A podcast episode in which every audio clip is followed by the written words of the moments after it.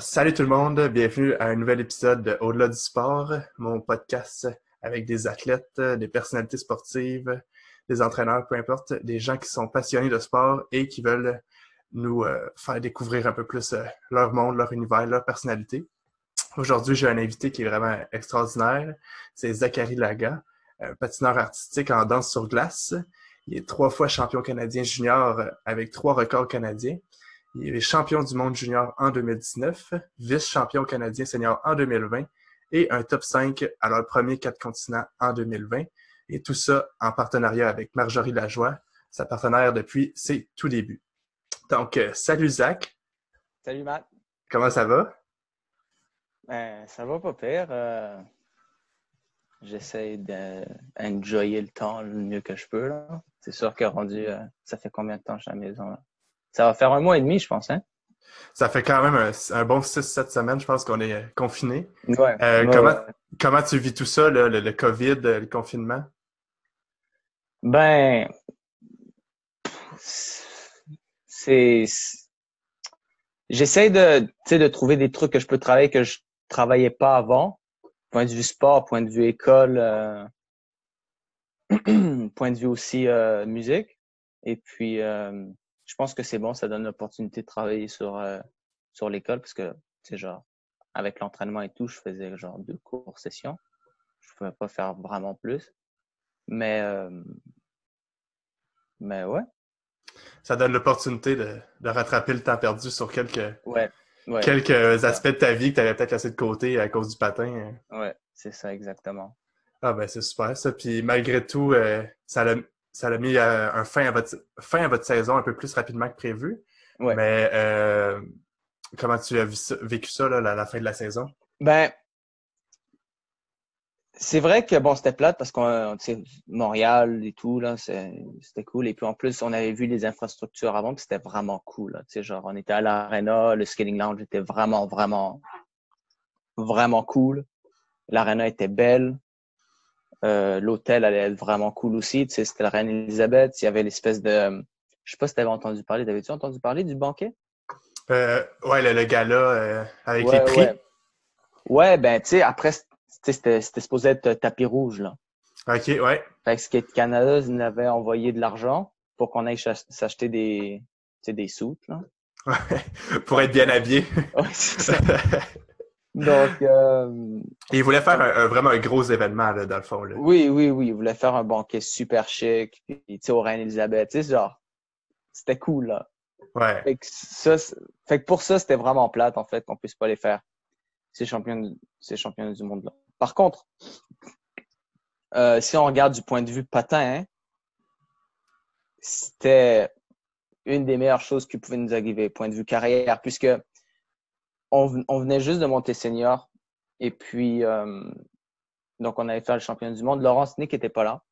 Ouais. C'était Caroline Shane, nous, et puis Piper et Paul. Et puis, si on regarde avec les statistiques de l'année, bon, on avait trois spots cette année. On aurait probablement perdu un spot, puisque faire le top 12, euh, déjà juste faire le top 15, première année senior, c'est vraiment, vraiment top. Ouais. Et puis, euh, avec la règle, OK, du fait que, genre, le, le top 2, genre, l'addition du top 2. Ça doit faire moins que 13. Genre, voilà. C'est ça. Donc, ça veut dire que si on arrivait 12e, ce qui est presque, non, presque impossible, disons, fort peu probable, il aurait fallu que Piper Paul gagne les champions du monde. Soit champion du monde. Pour garder les trois, euh, les trois entrées l'année d'après. Pour gagner les trois, les trois entrées d'après, ouais. Donc, c'était un scénario quand même fort peu probable. Donc, après, euh, donc c'était mieux parce que probablement que là, maintenant, on va garder nos spots pour les championnats du monde l'année prochaine. Donc là, après, Laurent Snick seront là-bas, il y, aurait plus, il y aura plus de chances de garder les trois spots pour les Jeux. Pour la situation du Canada, c'est plus favorable euh, dans le sens que vous avez la chance aussi pour tous les autres couples de prendre plus d'expérience puis de, de bâtir votre réputation un peu plus aussi pour justement arriver à ces championnats-là en 2021 puis mm-hmm. pouvoir euh, plus facilement, si on veut, en guillemets, euh, garantir les trois spots pour le, les trois entrées pour les mondiaux puis les olympiques. Oui, c'est ça. Puis en plus, pour nous, avec les, avec les quatre continents, ça a quand même bien fini la saison. Tu sais, un cinquième ouais. quatre continents. Euh, c'est ça pour un.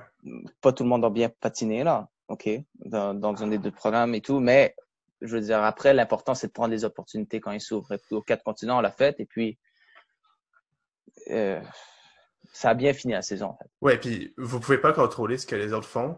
Puis vous, vous avez offert deux performances qui étaient ultra solides. C'était votre premier gros championnat. Donc, c'est sûr que vous avez fait une bonne impression là aussi pour. Et comme tu dis, c'était pour finir la saison. Donc, vous avez fini la saison sur une excellente note. Oui, c'est ça, c'est ça. Ah, c'est vraiment cool. Alors, on va parler euh, justement, là, tu as parlé de, de Laurence Nick. Euh, on parle, c'est plusieurs couples qui s'entraînent avec vous. Euh, vous êtes à Montréal avec l'Académie de danse sur glace avec Marie-France, Patrice et toute leur, immense équipe. c'est vraiment incroyable.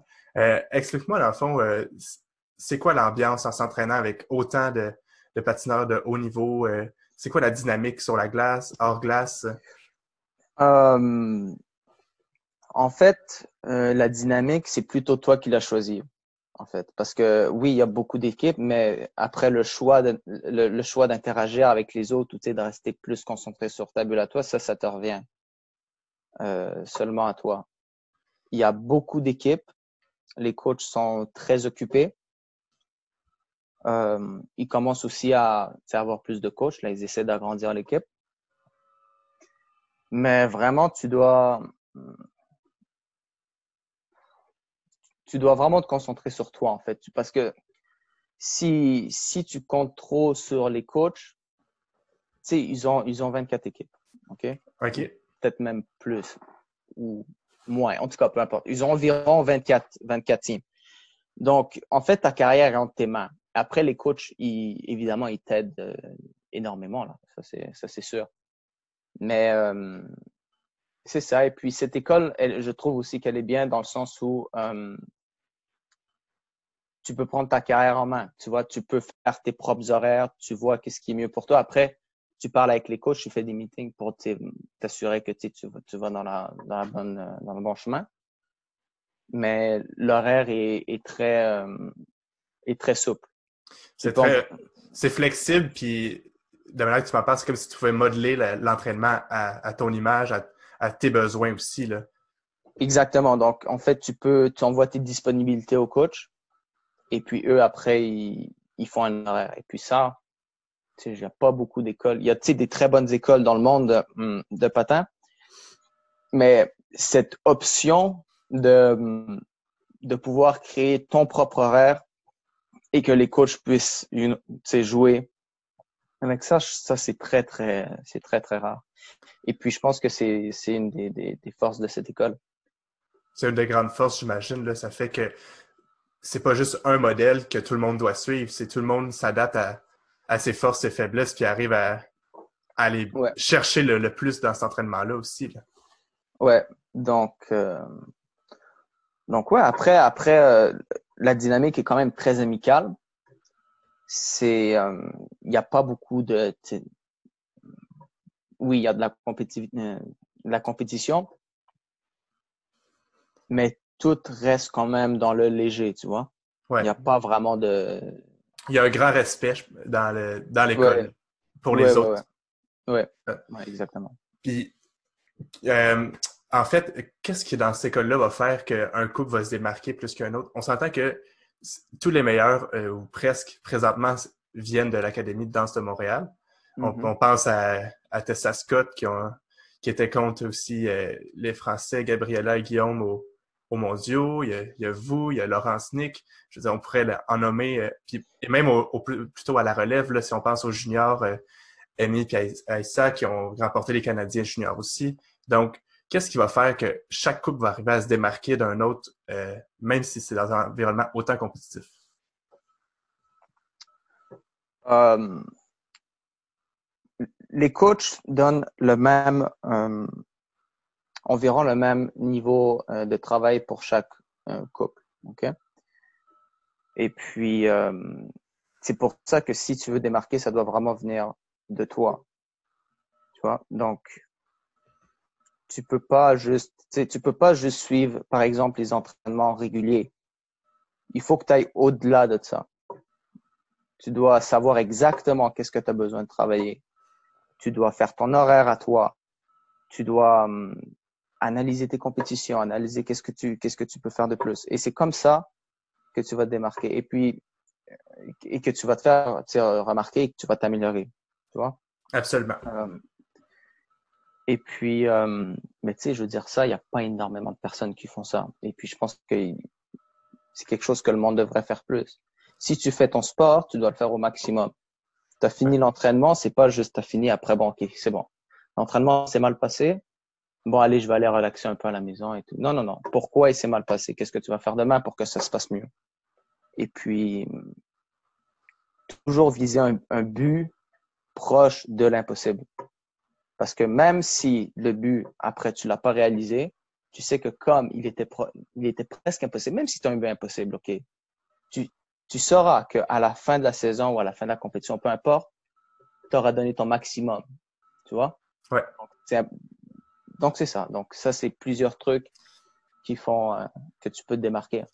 Ouais, dans le fond, vos coachs, ils vous donnent vraiment tous les outils puis après ça, c'est à vous à les utiliser au maximum. Exact, exactement. Et c'est les, après ça, ça va être les patineurs qui vont utiliser le mieux leurs outils, qui vont arriver à se démarquer le plus dans les compétitions. Oui, oui. Et c'est pour ça aussi que cette école, à mon avis, marche mieux pour les personnes un peu plus, des personnes plus vieilles, qui ont la, qui ont la maturité pour faire, pour faire ce genre de travail. Tu vois, c'est, je parle souvent avec ma mère et puis on compare souvent cette école à plus une université, tu sais, du patinage artistique. Ouais. Où est-ce qu'on a plus de liberté que les autres, euh, que les autres écoles? Par exemple, tu vois, il y a plein d'écoles où est-ce que hum, il y a un horaire. Oui. Tu as ton ballet à telle heure, tu as ta glace ici à telle heure, tu as ton stretching ici à telle heure, qui est très, très bien aussi, surtout pour les plus jeunes. Parce que les plus jeunes, tu le veux ou non, ils ont. Oui, certains ont la maturité, tu sais, de, vraiment travailler et tout. Mais bon, la plupart, c'est pas, c'est pas seulement à quoi ils pensent. Ils pensent à autre chose aussi, tu vois. Et donc, ils peuvent oublier de faire des trucs. Ils peuvent, et c'est pour ça que quand ils sont plus jeunes, c'est très important d'encadrer. Sauf qu'à cette école-là, euh, la plupart du monde est assez mature pour savoir euh, quoi faire, tu vois. Avec l'aide des coachs. Évidemment, les coachs savent aussi qu'est-ce que tu ouais. Mais c'est plus sur le principe de vous êtes autonome, c'est vous qui gérez votre carrière et c'est vous les, le maître de votre destin, si on peut dire ça comme ça. Là. Oui. Évidemment aussi, on ne peut pas se passer des coachs. ça, c'est sûr, là. Absolument. Mais euh, ouais, même les coachs, les coachs nous le disent aussi. La, carrière est entre nos mains. Après, ils sont là pour nous aider, mais ça, ça doit venir vraiment de toi. Là. Ah oui, c'est sûr. Et puis, ça, ça va aussi avec la motivation, puis l'intensité avec laquelle tu veux t'entraîner aussi. Là. Les, les coachs peuvent être dévoués à, à 100%, mais il faut que ça parte de, de l'athlète. Oui, oui, exactement. Et puis, et puis voilà, cette motivation, elle est, c'est sketchy un peu parce que elle peut partir, elle peut, la méthode dans mon cas, moi, cette motivation, des fois, une journée, elle peut être super là, tu vois, et l'autre journée, genre complètement disparue. Je m'en vais à l'arena et je suis même c'est pourquoi je suis là et tout. Mais, euh, donc c'est ça. Mais. Puis qu'est-ce qu'il va faire dans cette journée-là? Justement, qu'est-ce qu'il va faire que des fois ça varie comme ça? Puis comment tu vas faire pour revenir à chaque fois à ce niveau de motivation qui est aussi élevé euh, pour atteindre vos objectifs? Tu connais Georges Saint-Pierre? Oui. OK. Euh, il a dit quelque chose euh, comme tu deviens pas meilleur les jours où est-ce que tu vas au gym, où est-ce que tu vas au gym et que tu veux aller au gym, tu deviens meilleur dans les jours où est-ce que tu veux pas aller au gym, tu vas quand même au gym. tu vois? C'est une bonne image, hein? Oui, donc euh, c'est exactement ça. Quand les jours où est-ce que je suis pas motivé et tout, je sais que hum, ça doit pas m'affecter au niveau d'entraînement. Tu vois? Oui.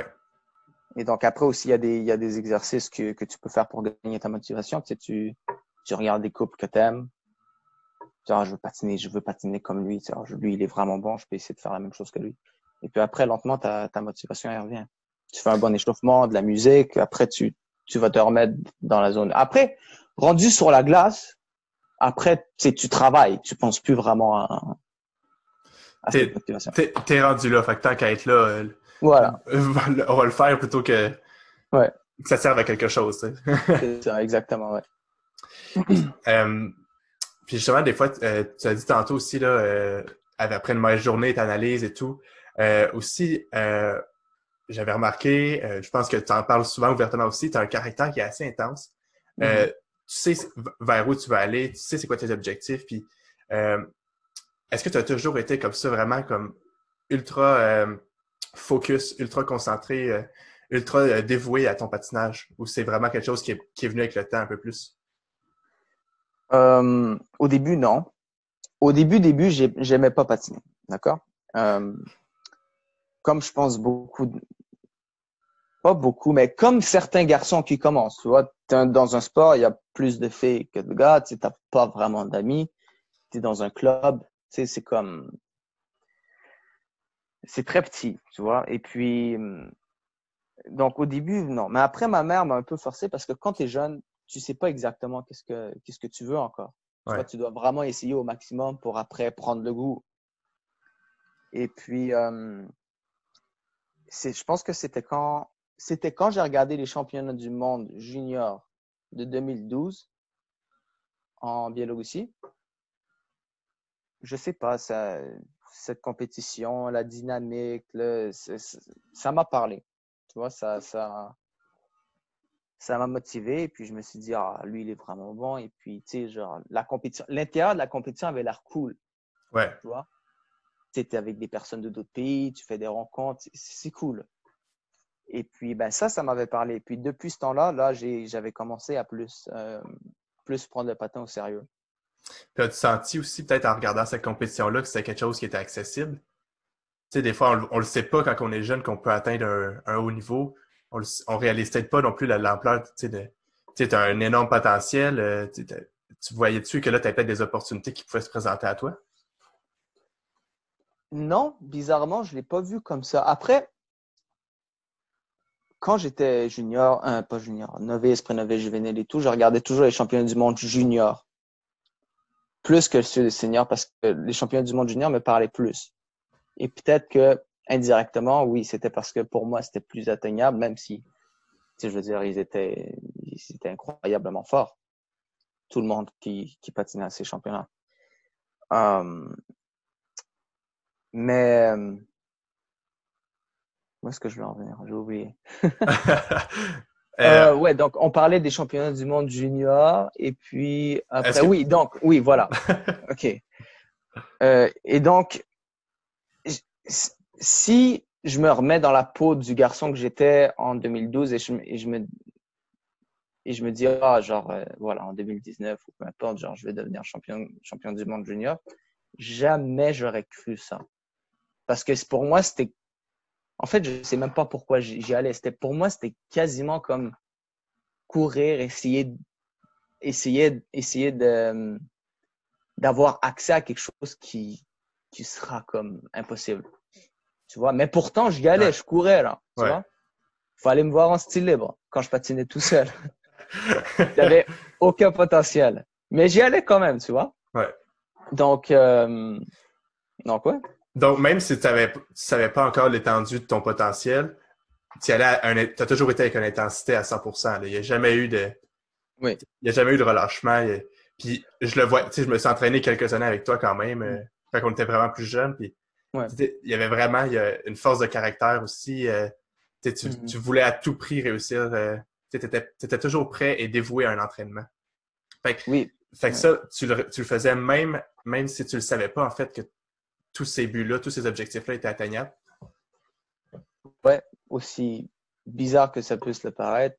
ouais. Tu sais, je me disais, euh, ok, je sais, genre. Et pourtant, même en style, là, j'étais, il y a des, j'étais vraiment pas fort, mais j'étais correct, ok, mais j'étais, genre, je pense pas que j'aurais jamais pu atteindre le top.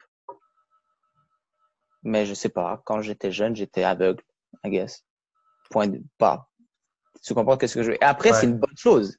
Il faut l'être. Parce que si tu penses toujours au, ouais, mais il faut que ça prenne ça, il faut que ça prenne ça, j'ai pas assez de ça, tu sais, tu vas te décourager et puis tout, tu vois? Tu dois faire, tu sais, comme les trucs de cheval, là, ils ont juste des. Tu dois juste aller où est-ce que tu veux et puis c'est tout. Puis en même temps, ça, ça a montré que tu avais des bons entraîneurs aussi alentour de toi qui, qui eux, voyaient ce potentiel-là, puis qui, qui ont poussé pour que tu continues à te développer, puis pour t'amener où tu es aujourd'hui aussi. Là. Oui, oui, oui, c'est sûr. Les, les entraîneurs euh, ouais, m'ont beaucoup aidé aussi. Euh. euh, on va parler maintenant, là, de, évidemment, euh, là, tu viens de parler un peu des mondiaux juniors et tout.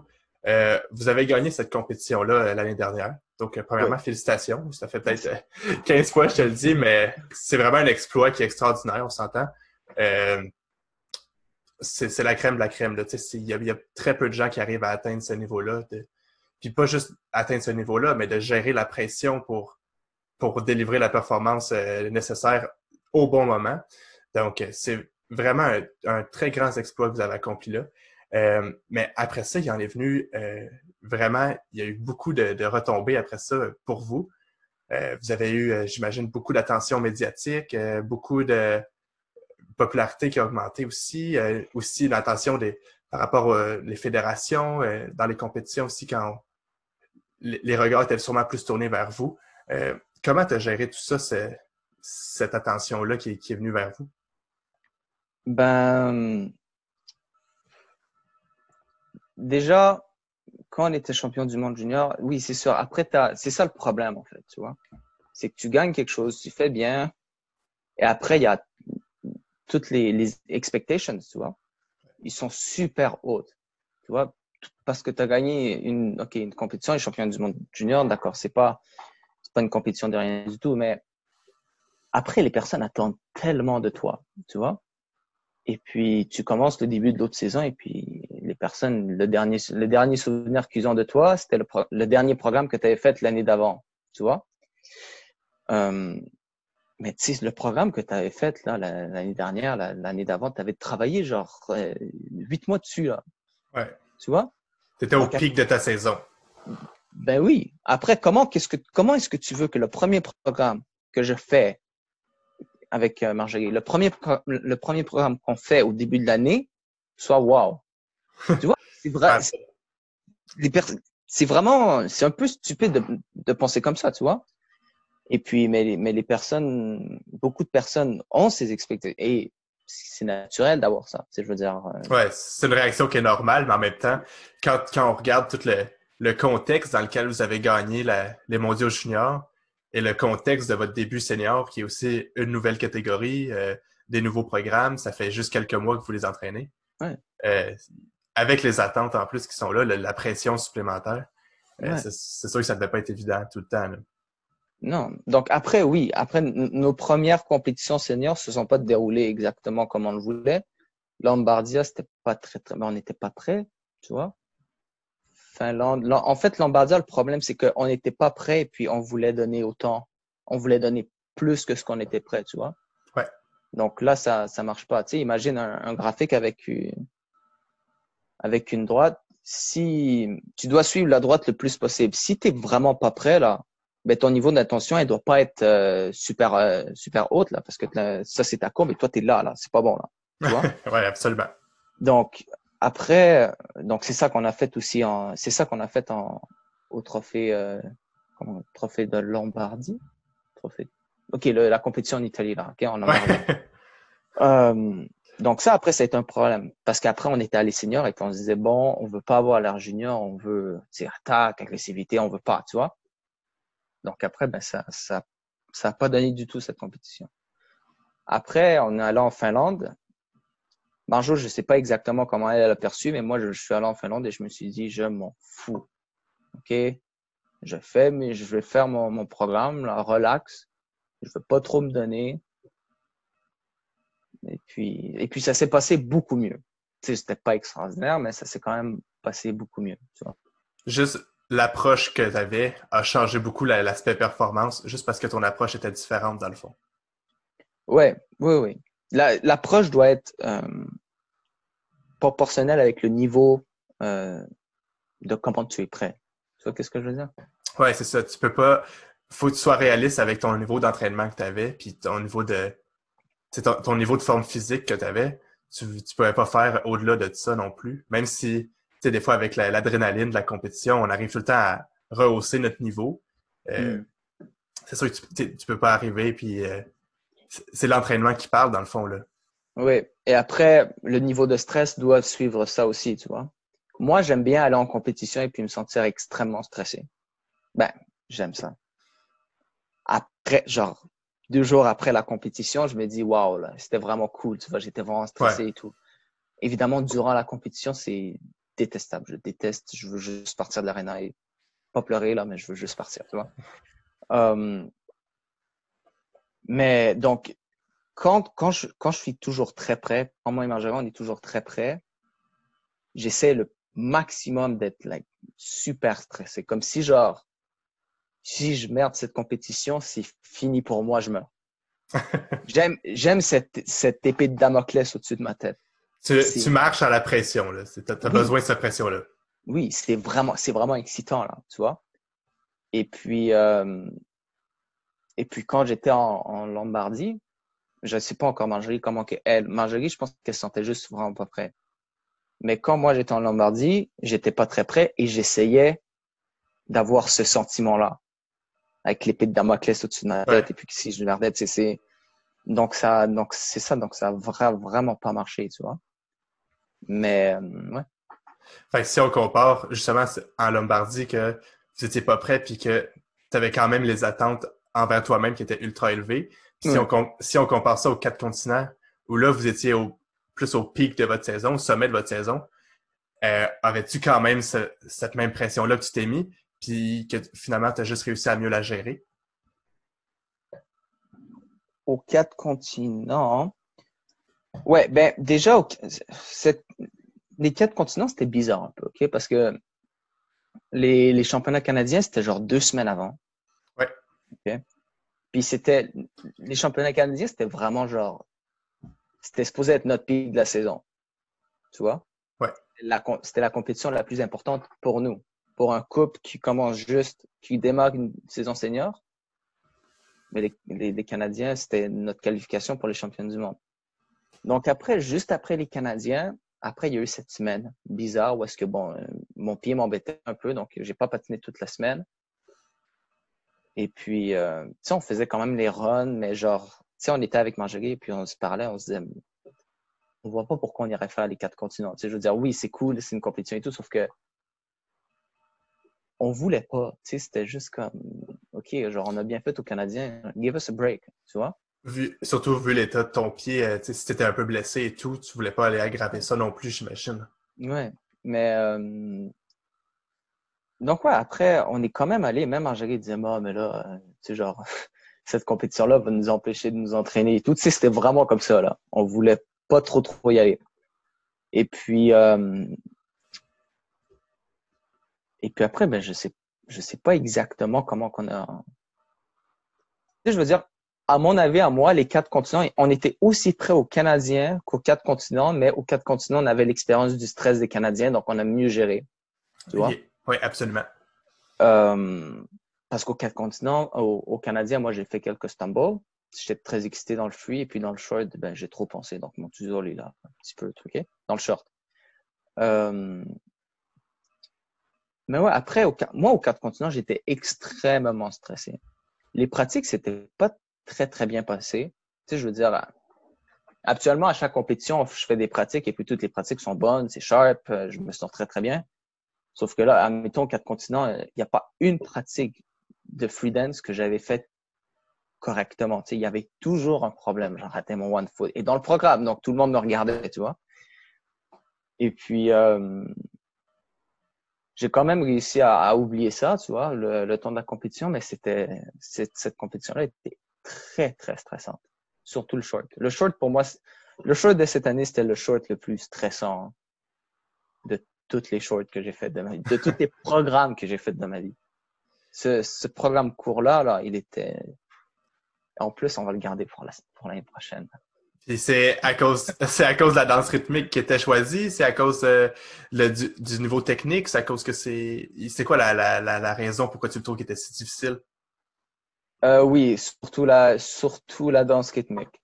En plus, aux quatre continents, j'avais, euh, je, je, me sentais mal sur mes patins, man. Je pensais que, je, je pense qu'ils étaient pas aiguisés. Il y avait un, il y avait un problème. Et puis, je, perdais mes quarts, là, tu sais, genre dans les pratiques. C'est pour ça que, genre, je ratais. Euh, non, non, genre, c'était. Ça faisait peur. Quand je, quand suis allé dans le programme, là, j'avais peur. Mais après, euh, je suis allé dans le mode un peu, genre, euh, genre, dans ma préparation, je suis allé dans le mode un peu, genre, plus gangster, genre, oh, mais genre, Zach, t'es un bonhomme, là, tu sais, genre, on s'en fout, tu vas quand même. Hein. Tu vas être capable de le faire. Oui, c'est ça. Je me disais, c'est pas un petit truc de patin qui va, toi, t'empêcher de patiner correctement, tu vois. Puis finalement, vous avez fait euh, votre personal best, quand, votre meilleur score euh, au short dance. Au short dance et au free dance. De beaucoup. Je pense que short dance, en international, notre plus haut, c'était 70. OK. Et puis, on a eu 76. Et puis, dans le free dance, c'était 108 et on a eu 115. Donc, c'est quand même. Et puis, dans, un, dans une discipline, la danse, je trouve qu'il est une discipline qui est. Ça y va des fois par des dixièmes, par des centièmes de points qui s'y peuvent différencier. Là. Une, augmentation de 6-8 points, c'est énorme. Là. Ouais. Mais après, je pense qu'au début de l'année, tu sais, je veux dire, moi et Marjorie, on a toujours eu, par contre, cette tendance-là à commencer le début de l'année d'une manière bof, bof, presque médiocre. Après, il y a toujours, avec moi et Marjorie, il y a toujours cette période de pic entre euh, les, la dernière compétition des Grands Prix et puis les Canadiens. C'est tout le temps dans cette période-là qu'on s'améliore le plus.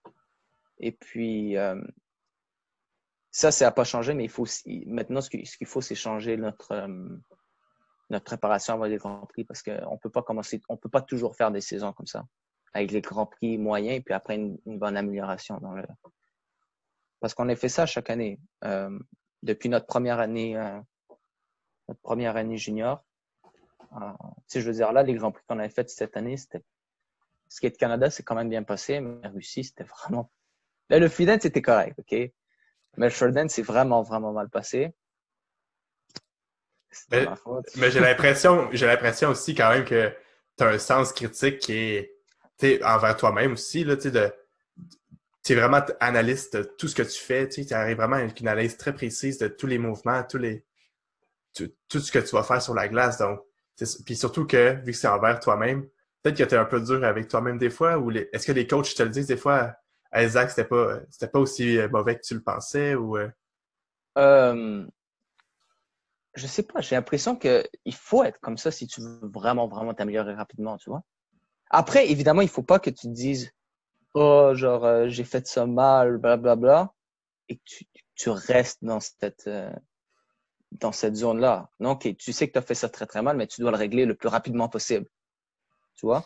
Tu l'utilisais comme une motivation pour t'améliorer. Ben oui, oui, oui, il faut. Tu veux avoir l'air parfait. Il faut que tu aies l'air parfait. Après, c'est comme ça que tu deviendras excellent ou très, très bon. OK, tu n'atteindras pas la perfection. Sauf que si tu penses être excellent, tu vas être bon. Tu vois? Oui, absolument. excellent. Donc, en tout cas, moi, c'est comme, moi, c'est comme, c'est pour ça, c'est comme ça que moi, je le vois, tu vois? Je me sens pas prêt pour une compétition si je suis pas prêt dans ma tête à 500%. Tu vois? Puis cette année, à mon avis, à moi, il n'y a pas une compétition où est-ce que je me sentais prêt. Tu vois? Je comprends. Dans ma vie, il y a eu seulement deux compétitions où est-ce que je me sentais prêt, prêt, prêt. Et puis, c'était même pas les championnats du monde de junior euh, l'année dernière. C'était la finale, où est-ce qu'on était arrivé 4. Et puis, euh, les championnats du monde d'avant à Sofia, où est-ce qu'on était arrivé 4 encore une fois. Aussi. Donc, comme quoi, euh, comme quoi aussi, ça, ça veut pas tout le temps dire quelque. Tu sais, faut que tu te fies à ça, mais il faut aussi que tu te fies à ton entraînement, puis à, juste, à juste l'adrénaline, la pression, puis à tes capacités. Oui, oui. Mais après, le but, le but, c'est de te sentir prêt. Tu sais, c'est ce que.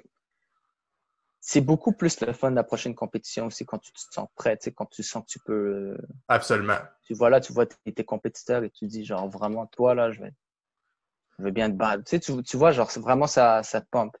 Tu te sens plus en contrôle aussi de, de tes aptitudes puis de tes habiletés. Là. Plus de confiance, tu vois. Et puis après, la confiance aide parce que quand tu es confiant, après, quand tu patines, tu, ben, tu deviens meilleur. Tu sais, as plus d'expression, tu. Euh, comment je peux dire? Tu patines plus librement aussi. Oui, plus librement, tes mouvements ont plus d'intensité. Donc, donc, c'est très important aussi de se sentir prêt. Absolument. Euh, tu parlais aussi là, tantôt, euh, tu disais, exemple, au quatre continents, tu avais raté plusieurs éléments, exemple en pratique de ton free dance. Donc, tous, les, tous les yeux étaient arrivés sur toi euh, lors de la compétition. J'aimerais ça que tu me parles un peu là, les pratiques, justement, en danse. On, sait qu'il y a tout le temps des jeux, jeux pratiques. Hmm. On parle des fois, est-ce qu'il y a de la, de la politique? Y a-t-il de, de la réputation qui est importante aussi? Euh, tu sais, justement, mm. si, si justement là, le, tu as eu de la difficulté, exemple, avec le même élément en pratique, est-ce que déjà les, les juges s'attendent à ce que tu, tu le réussisses moins bien ou ils, vont être aussi indulgents par, à la compétition par rapport à ça? Donc, comment, mm. comment c'est quoi ta perception par rapport à tout ça, toi, de cette situation-là? Euh, ben, premièrement, je veux clarifier. Euh, j'ai dit que, tu sais, genre, les yeux sont rivés sur moi, mais c'est quand tu rates quelque chose, c'est comme ça que tu te sens, right? Mais probablement que le monde s'en fout puis regarde, ah, regarde les autres mondes, tu vois? Absolument. Euh, non, évidemment, euh, tu sais, il y a, y a l'espèce de, de truc que toutes les danseurs, toutes les danseurs savent que si tu fais, c'est toujours des niveaux 4 en pratique, etc., tu as plus de chances d'avoir un niveau 4 en compétition parce que le colleur te voit toujours et puis tu, tu vois, c'est juste comme ça, OK? C'est peut-être stupide, ce n'est peut-être pas, mais c'est comme ça. Ben, c'est aussi que, c'est, que ça va vite euh, en compétition, on s'entend? Les, les, éléments ben, mhm. les éléments s'enchaînent tellement rapidement que ça, reste, ça reste vu à l'œil humain. Et la reprise vidéo, évidemment, mais ça se passe tellement vite qu'il faut qu'ils soient très précis et très, très efficaces dans leur vision euh, des choses. Oui, oui. Donc, euh, donc, exactement. En fait, c'est, ça la raison. mais donc, c'est pour ça qu'en pratique, tu essaies toujours d'avoir d'avoir l'air euh, très, très. Euh, tu essaies toujours d'être très, très sharp avec tes, avec tes, tes, tes cartes. Mais en même temps, en même temps, si tu te concentres trop sur ça, tu as toute la partie euh, comment la partie juge, tu vois, ça c'est la partie technique et après il y a la partie artistique, comment tu as l'air par rapport aux autres couples qui, qui est aussi important. Donc tu dois faire un bon un bon mix des deux. Et puis, euh, donc c'est ça, une pratique de danse, ça se passe comme ça. C'est comme la glace, c'est comme une arène en fait, parce que tu dois te battre pour ta place, tu dois montrer vraiment que tu es, es, bon, que tu es peut-être même supérieur à lui, tu dois montrer euh, les qualités que tu as que les autres n'ont pas. Euh, donc les pratiques, les pratiques en danse euh, sont souvent plus intenses, par exemple, que les pratiques en style libre, parce que c'est plus pour toi, tu vois. Euh, la pratique, dans le fond, c'est quasiment la première partie de la compétition. Là. Exactement. Exactement. Après, évidemment, le plus important se passe en compétition, mais tu dois vraiment montrer qui tu es en pratique. C'est ça. Après, tu dois gagner la sympathie des juges, être souriant, blablabla.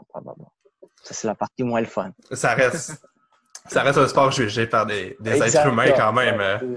C'est ça, c'est pas des machines, donc c'est sûr qu'il faut, oh, c'est naturel quand même. c'est le côté psychologique. Absolument. Euh, j'aimerais qu'on aille dans, un autre sujet complètement. Mm-hmm. Euh, j'aimerais ça qu'on parle un peu de la musique parce que c'est peut-être pas tout le monde qui le sait, mais tu es un musicien, euh, tu es un mm-hmm. pianiste en fait. je voulais savoir en, quoi, c'est quoi la place qu'elle a la musique dans ta vie, surtout avec le patin qu'on s'entend, ça te prend beaucoup de temps. comment tu arrives à, être également un excellent pianiste, qui est une discipline qui est vraiment difficile aussi, puis d'être aussi excellent en patin aussi. C'est vraiment de jouer avec les deux disciplines comme ça. Hmm. Ben, le plus important, je pense, c'est la motivation déjà. Parce que si tu n'as pas la motivation, tu ne peux pas exceller. Euh, après, après ça, vient, ça, vient avec le travail, là, tu vois. Euh, pour être, euh, pour avoir un bon niveau là en piano, si tu veux jouer des pièces, des morceaux difficiles et tout, là, tu vois, tu dois faire trois heures minimum. OK? Parce que c'est, le temps que ça prend, tu vois. Et puis, dans une, là, il y a deux ans, je faisais les concours, les concerts et tout. Et puis, les deux dernières années, j'ai fait moins un peu. OK? Mais là, en ce moment, avec le confinement, je recommence, là. Je veux, je veux, euh, faire des concerts, peut-être des, peut des, des, concours euh, par-ci par-là. Euh, Ça doit venir avec les heures de travail. Et puis, durant la saison, quand la saison de patin est finie, c'est actuellement là que hum, il y a plus de compétition en piano, plus de concerts. Donc ça, c'est cool, tu vois. C'est pas genre tout en même temps. Les saisons sont comme complémentaires, donc tu arrives à jumeler les deux un peu. Ouais. Et donc, euh, c'est durant, durant cette partie-là de l'année, je me, je me réveille, je, ok, je vais peut-être, je fais un peu d'école, après je vais à l'entraînement. Et puis après, quand je reviens de l'entraînement, ben, c'est 4 heures, euh, 4 heures de piano direct. Wow. donc, quand ta journée d'entraînement est finie, là, en fait, c'est loin d'être fini. Là. Il te reste, il te reste un bon programme euh, qui t'attend ouais. toi. mais, mais, après, après c'est cool. Tu vois, après, dans l'auto, tu écoutes, euh, écoutes la, la, pièce que tu dois jouer, concerto, sonate, peu importe, whatever. Tu écoutes et puis c'est absolument dans ces moments-là, c'est les rides en auto, les rides en métro, c'est dans ces moments-là que j'essaie de me motiver pour la suite. Et puis, c'est comme ça que j'arrive ensuite à arriver à la maison. Je me fais un, maté ou un thé, peu importe. Et puis après, euh, je, je m'installe et puis je suis bon pour, euh, pour quatre heures, tu vois. Et puis, mais après, le travail est quand même stimulant, tu vois. C'est, c'est, c'est cool de travailler. Euh... Ben, plus tu travailles aussi, tu sais, on dit l'appétit vient en mangeant, mais c'est la même chose avec le travail. Plus tu travailles, plus tu as envie de travailler, tu vois. tu ne veux pas perdre ce que tu as acquis le, jour d'avant. Ou... Absolument. Puis, est-ce que tu penses que, justement, ces aptitudes-là que tu as développées en piano, penses-tu qu'il y a vraiment eu un... Ça t'a aidé dans ton patin, peut-être? Surtout que c'est dans la danse sur glace, la musique est tellement importante, le, rythme et tout. Vois-tu une différence par rapport à peut-être à d'autres personnes qui, ont moins cette, ces aptitudes-là, ces qualités-là?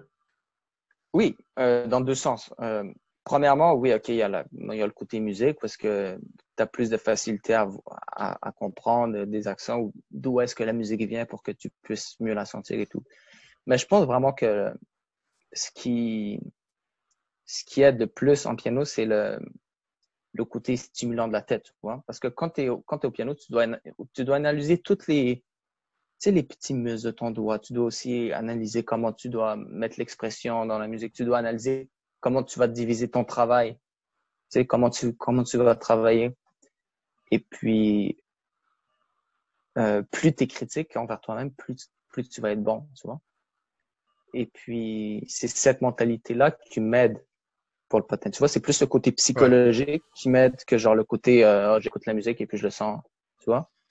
Et puis, je pense que ça aide à créer une très bonne, euh, très bonne méthode de travail. Par, par exemple, tout déguisé, Itagito disait le coach de, de toutes ces, ces jeunes filles-là. Oui. Ben, elle, euh, il me semble, je suis pas mal sûr, elle est diplômée en, en musique, en piano. OK. Je pense que euh, c'est un exemple. Après, ça veut pas nécessairement dire que c'est pour ça que, tu sais, blablabla. Ouais, ouais. Mais ça peut être un, des facteurs qui aide à, à justement, comme gérer tout, le, tout ce qui se passe dans ta tête et euh, toutes les idées, toute l'approche du travail et tout. Là. Ouais, c'est ça. C'est ça. C'est ce côté. Puis justement, ça fait aussi que tu es un passionné de musique, évidemment. Euh, mm. Dans les choix de, musique pour vos programmes à chaque année, euh, est-ce que est-ce que tu prends parole? Est-ce que c'est juste les coachs? Ou est-ce que est-ce que tu as vraiment une, grande partie de décision là-dedans qui te revient? Ou ça se fait avec Marjorie aussi? Oui, évidemment, ça, va avec Marjorie aussi. Mais le en fait, la musique dans ce cas-là amène un problème, c'est le fait que je sois euh, trop critique il y a plein de musique que j'aime pas que parce que j'aime pas cette partie-là ou blablabla. Tu vois, je suis très difficile. Et les coachs le savent et ça les fait chier, mais c'est pas grave parce que c'est comme ça que je chante. Mais, euh, mais oui, donc vraiment, euh, ça c'est un problème. Après, si euh, on parle de musique classique, les coachs disent OK, on veut, euh, on veut quelque chose de plus classique cette année. Là, évidemment, je vais t'en sortir plein des morceaux parce que je connais beaucoup, tu vois. Et euh, dans, dans ces situations-là, oui, je vais, je, vais, je vais donner beaucoup, beaucoup de choix. Euh, mais sinon, si on parle des autres styles de musique, genre, admettons le Imagine Dragons. Ouais. C'est pas moi qui venais avec ça. C'était pas ton premier choix. Là. Non, mais Inuit, moi, je connais pas trop ces genres de musique-là. Les musiques pop et tout, ces genres. J'aime certaines personnes et puis quand j'aime, j'adore, tu vois. Mais après, toutes les, les autres sortes de musique, ça, je connais pas trop. Donc, c'est sûr, tu spécialises en classique. Donc, quand, quand c'est euh, dans ce domaine-là, euh, tu peux vraiment apporter ton aide, sinon tu essaies de ne pas trop être critique euh, envers les autres styles qui t'apportent. Oui, en fait, le, truc, c'est d'essayer d'être ouvert. Après, des fois, j'écoute une musique, c'est vraiment pas bon, mais après, il y a un côté de moi qui dit ah, essaie de t'ouvrir. Après, Romain me dit aussi un truc, c'est quand tu écoutes la musique, tu dois pas toujours l'écouter.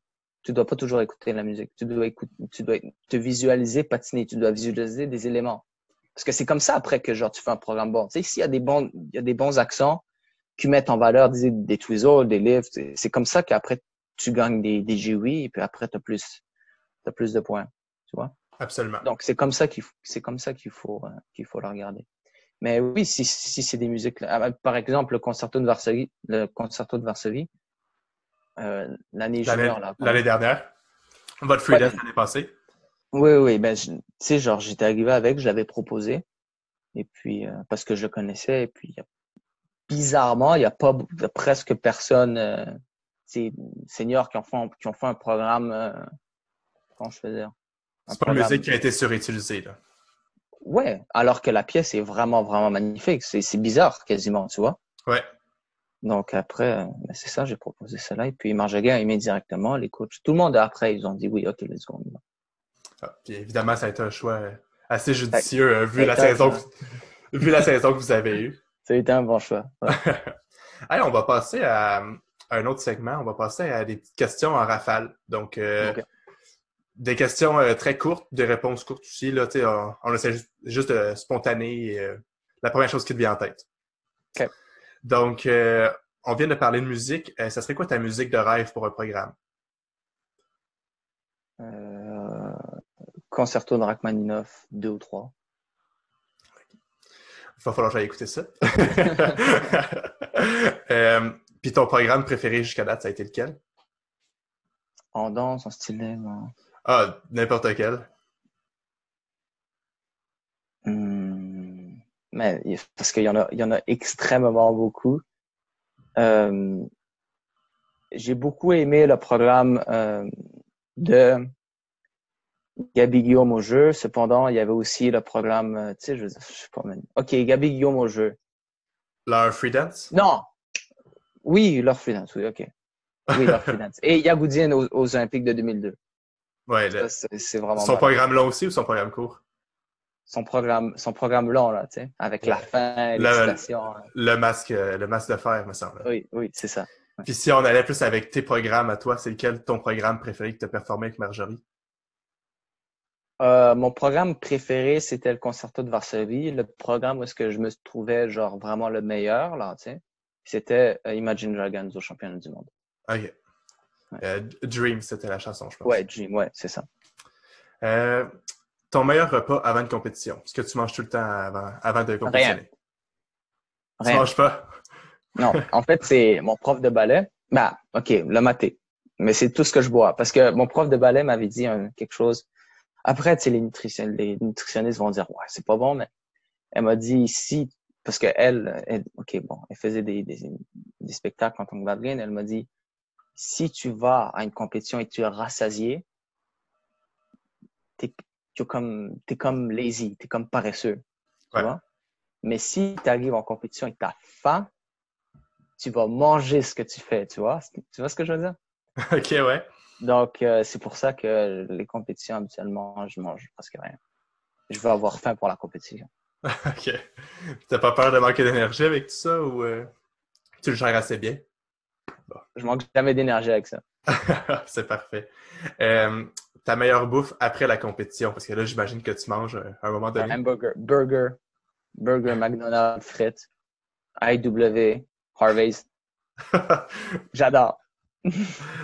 Tant que c'est un bon hamburger, c'est partant. Avec des frites pour le hamburger et frites. Ah, c'est parfait ça. Mm.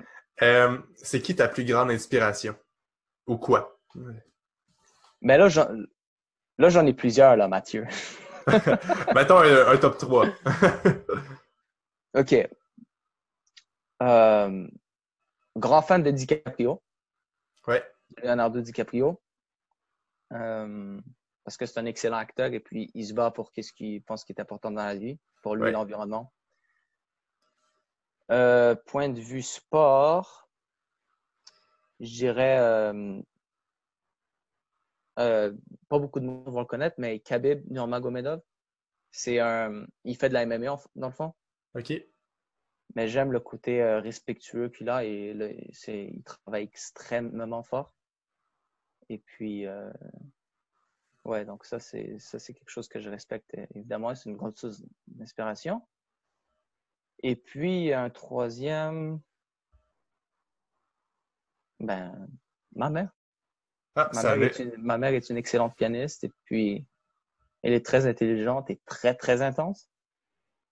Et puis, euh, elle me donne beaucoup d'énergie dans, ce que je fais. Donc, ouais, voilà mon top 3. Ah, c'est un excellent top 3. Euh, c'est quoi l'élément qui te rend le plus nerveux en compétition? Euh, cette année, c'était, et l'année précédente, c'était le lift. Le lift à un pied stationnaire. Ouais, ouais, j'imagine. Euh, parce que, en plus, tu dois, petite anecdote, parce qu'au début de l'année, au début de cette année-là, de l'année où est-ce qu'on a gagné le championnat du monde, tu sais, le lift, de la manière qu'il est fait, là, c'est quand je dépose mon pied pour la sortie, je dois le déposer à un moment très, très précis. Tu vois? Oui. Parce que si, je, si admettons, je, je dépasse deux mètres ou peu importe, Marjorie sort dans une autre direction, puis là, on est dans le, dans le trouble. Absolument. Et puis, euh, à nos Grands Prix, à un, Grand Prix, notre premier Grand Prix, j'avais mal, j'avais mal géré ma sortie. Et puis, on a sorti dans une, autre direction. Et puis après, on a essayé de dévier. C'était pour un jeu de pied chorégraphique. Tu vois, un jeu de pied chorégraphique, ça doit être de bande à bande. Et puis, comme j'étais, le lift était au milieu, comme j'étais parti de cette direction-là, ben, on avait fait deux, peut-être un ou deux mètres. Euh, il manquait de la distance. Voilà. Et puis l'élément, il n'a pas compté. Donc là, c'était comme quatre ou cinq points qui étaient partis. Donc à quel point juste un petit, une petite fraction de seconde peut être importante. Oui. Donc ce lift-là, -là, c'était la, la, mort. J'étais vraiment stressé. Puis si on allait avec euh, à l'opposé, euh, l'élément qui te rend le plus confiant en compétition?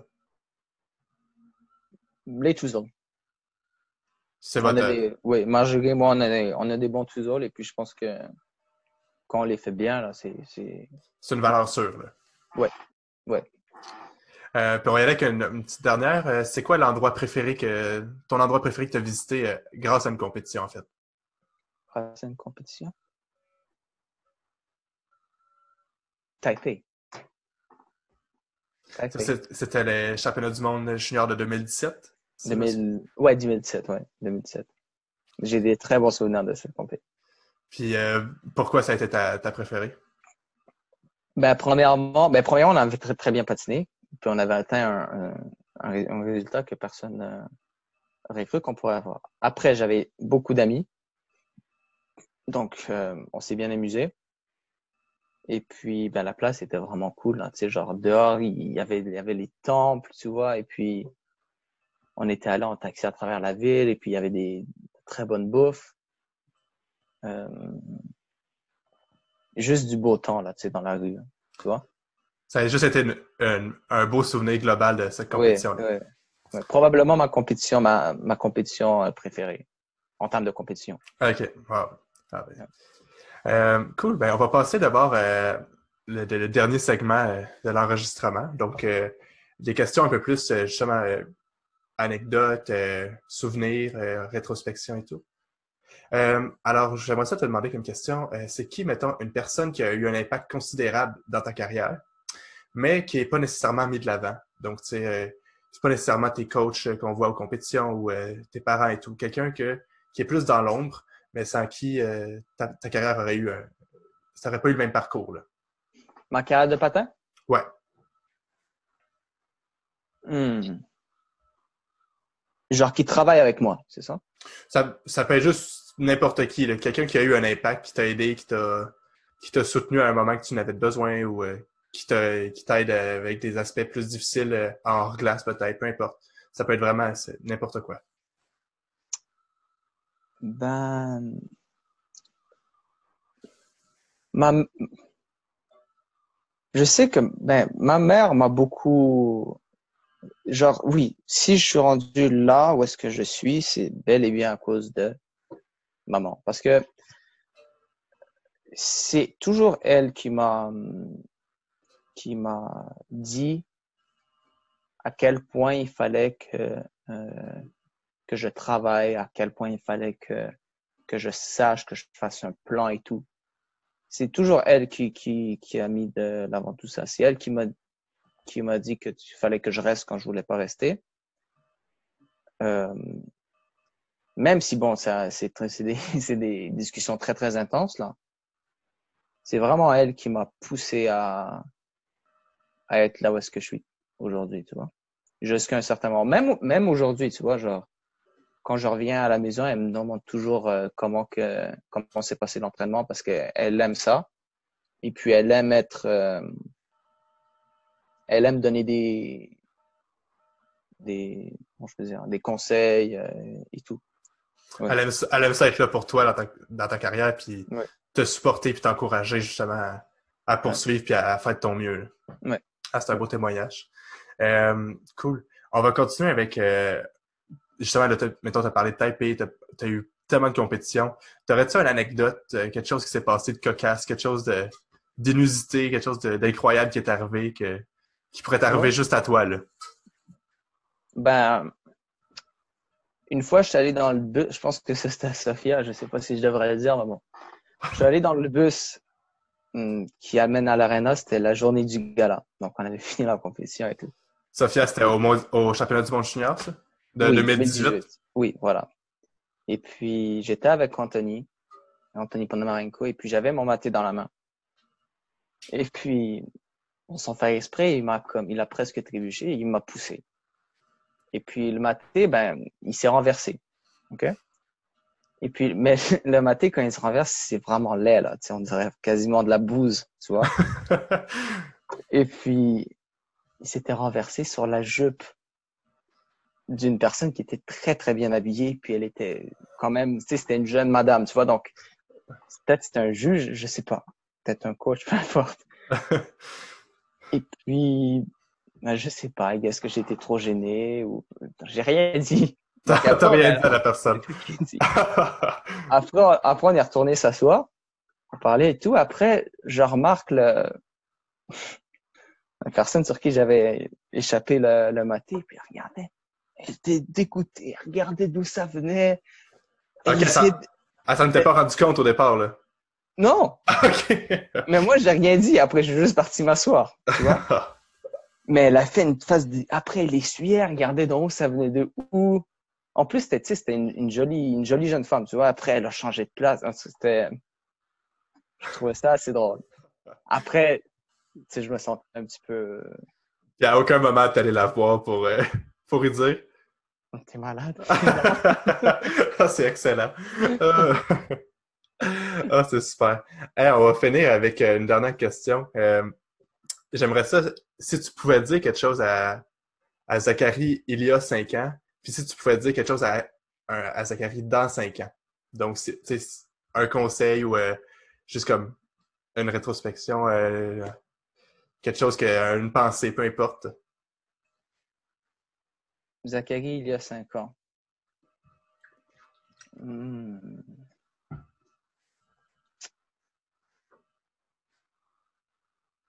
Attends, Zachary dans le futur. euh, je sais pas, si, si, admettons, je me vois dans, OK, il y a 5 ans. J'avais quel âge il y a 5 ans? J'ai 21. J'avais 16. J'avais 16 ans. Euh, calme-toi, sois moins fou un peu. Ça, c'est quelque chose que je, que, je, que je me serais dit il y a 5 ans. Et puis, dans 5 ans, euh, T'es le boss. Ouais, je me dirais ça. T'es cool. ah, j'adore ça. Hey, ben, merci, Zach, pour vrai. Euh, ça a vraiment, vraiment, été un bonheur de, parler avec toi. C'était très généreux dans tes réponses et dans ton temps et euh, surtout très pertinent dans tout ce que tu, euh, tout ce que tu as raconté. Je pense que on a, on a, besoin des, ambassadeurs comme ça du sport qui, qui sont très pertinents, qui sont très cultivés, qui sont très très justes dans leur opinion puis dans leur, euh, dans leur explication de, de tout. Donc, euh, vraiment, c'était super. Merci beaucoup. merci à toi pour l'opportunité. Ah ben ça fait plaisir. salut.